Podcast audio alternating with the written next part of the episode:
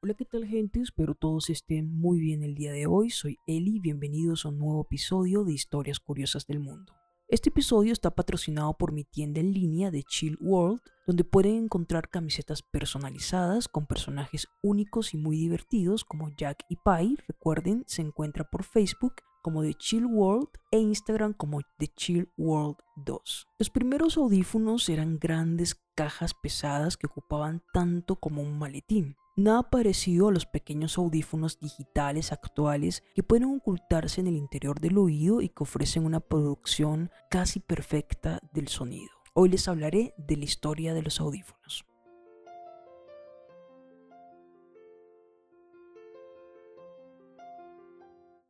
En la actualidad los audífonos son dispositivos digitales inteligentes de tamaño reducido que pueden conectarse a casi cualquier producto electrónico.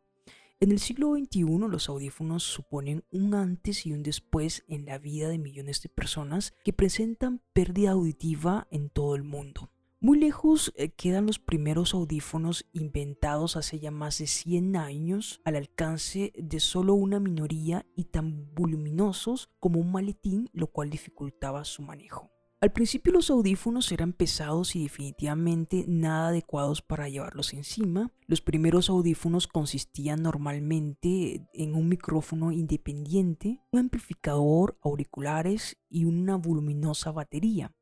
Debido a que el dispositivo funcionaba mejor cuando se colocaba en la mesa y se utilizaba con un par de auriculares, era bastante engorroso de usar. Aunque la batería era grande, tan solo duraba un par de horas tras las cuales se agotaba. Además de todo esto, los primeros audífonos eran caros y solo algunas personas podían adquirirlos.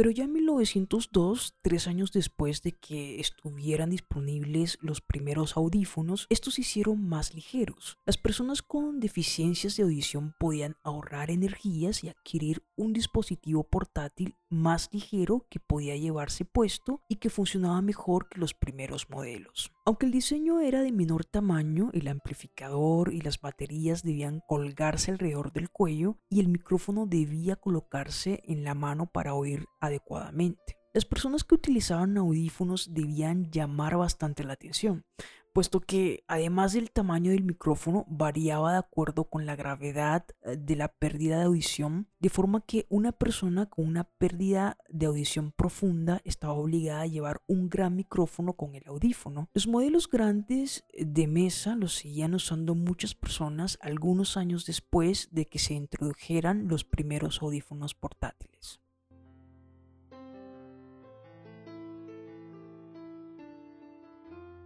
Los audífonos portátiles y poco manejables se usaron tras varias mejoras hasta bien avanzada la década de los años 50. Sin embargo, la invención del transitor en 1974 revolucionó la tecnología de los audífonos y el transitor hizo posible fabricar audífonos mejores y más pequeños. La capacidad de amplificación del transitor era superior a la de las válvulas y como consecuencia las pilas permitían que los nuevos audífonos se utilizaran durante más tiempo.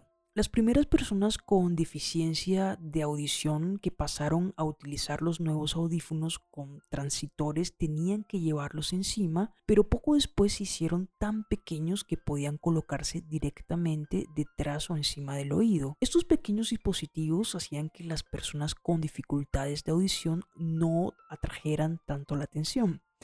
Y ya desde los años 60 en adelante se desarrollaron los pequeños audífonos situados en el interior del canal, sin embargo no eran tan fiables como los audífonos más grandes y visibles que se situaban detrás del oído, los cuales tuvieron varios procesos de mejora y fue posible hacerlos mucho más discretos.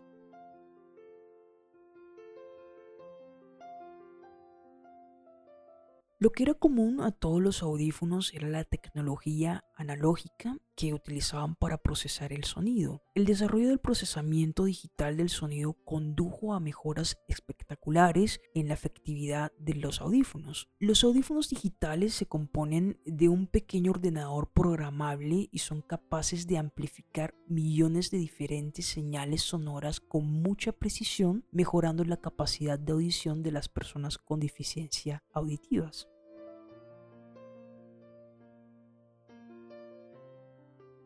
Ya para mediados de los 80 se lanzaron al mercado los primeros audífonos digitales, unos modelos preliminares no muy prácticos. Los audífonos que de verdad alcanzaron el éxito no llegaron hasta finales de los 90 con un diseño de tamaño reducido y colocados dentro del oído o de forma discreta detrás de él y pocos años después la tecnología digital sustituyó a la antigua tecnología analógica y todos los audífonos eran ya de tipo digital.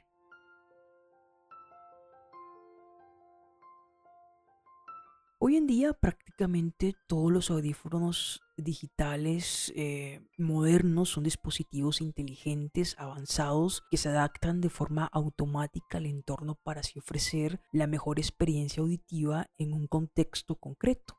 También pueden conectarse a los otros dispositivos eléctricos como por ejemplo el teléfono y la televisión por medio de Bluetooth u otras tecnologías de conexión. Los audífonos digitales mejoran la habilidad auditiva de las personas hipoacústicas de tal manera que hasta aquellas con pérdida auditiva profunda pueden vivir su vida prácticamente con total normalidad.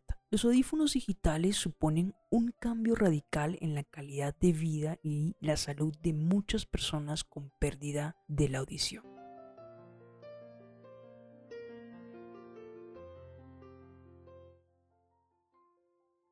Espero les haya gustado este nuevo episodio, nos vemos en el próximo. Si te ha gustado no olvides suscribirte a este podcast donde estaré publicando contenido cada semana. Si quieren escuchar los episodios anteriores pueden hacerlo, es gratis por Spotify. También pueden encontrar por Twitter como Historias Curiosas del Mundo, Facebook e Instagram como arroba Historias Curiosas del Mundo y dejar sus comentarios. Bye.